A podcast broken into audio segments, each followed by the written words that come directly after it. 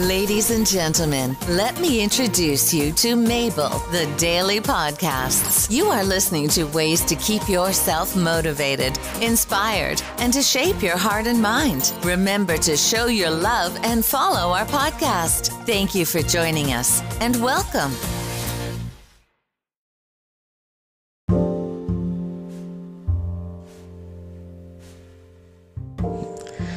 Hi, everybody, this is Mabel, and I'm here just to give a short message that I feel it could empower us to make the best of ourselves. The message is to always try to stand out. Always do your best to stand out. Never be part of the crowd. What I mean about this is not that you always have to look for the spotlight. No, it's not what I mean. What I mean about this is that you need to follow your guts to know when something is not right, when something has to be done, something has to be said, and stand out. Don't be afraid of standing out. If you have to say something, if you have to do something differently from the others, just do it.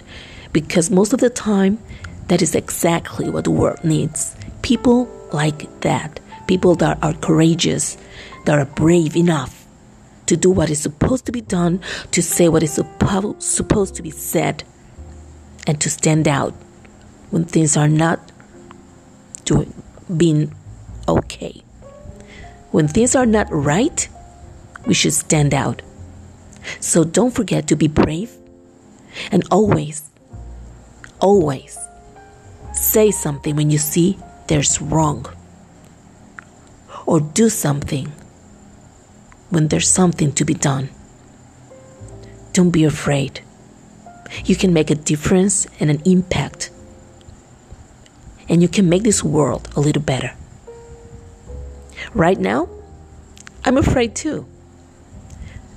I was thinking, you know what? I'm making a podcast in English. It's not my first language. I should not do this. And I keep deleting them because I think, who's going to listen to this? Who's going to care enough? But you know what? I don't care if there's only one person who listens to this and feel compelled to do their best and to stand out from the rest. That will be my award. So stop seeking awards or honor or applause. Just keep in mind always stand out.